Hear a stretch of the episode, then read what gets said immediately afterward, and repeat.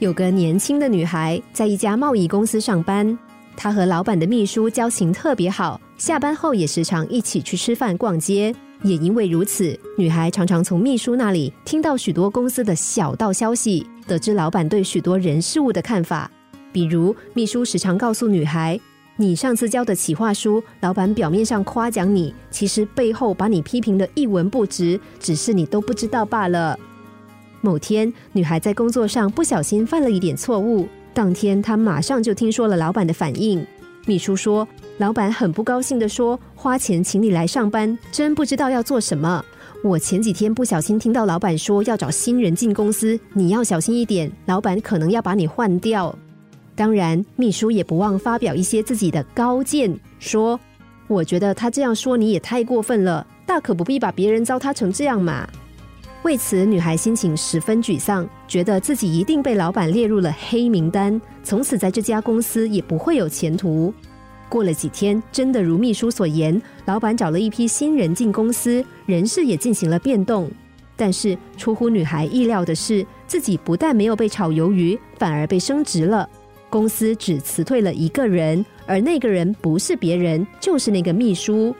百思不解的女孩心里实在憋不住了。于是鼓起勇气去请教老板。老板，我知道您对我很不满意，但我实在很好奇，为什么您会让我升职啊？老板想了一会儿，接着像是突然领悟到什么似的，笑着问他说：“这话你是听我说的，还是别人说的？”女孩迟疑的说：“是听别人说的。”老板又问：“那你的老板是我还是别人？”“我的老板是你。”那就对啦，所以你听我说就好，何必听别人说呢？老板说完就离开了，留下若有所思的女孩。在职场上，有一种人很擅长利用言语挑拨离间，他们最厉害的一点是老是摆出一副我是站在你这边的样子，但实际上只是他拉拢人的手段罢了。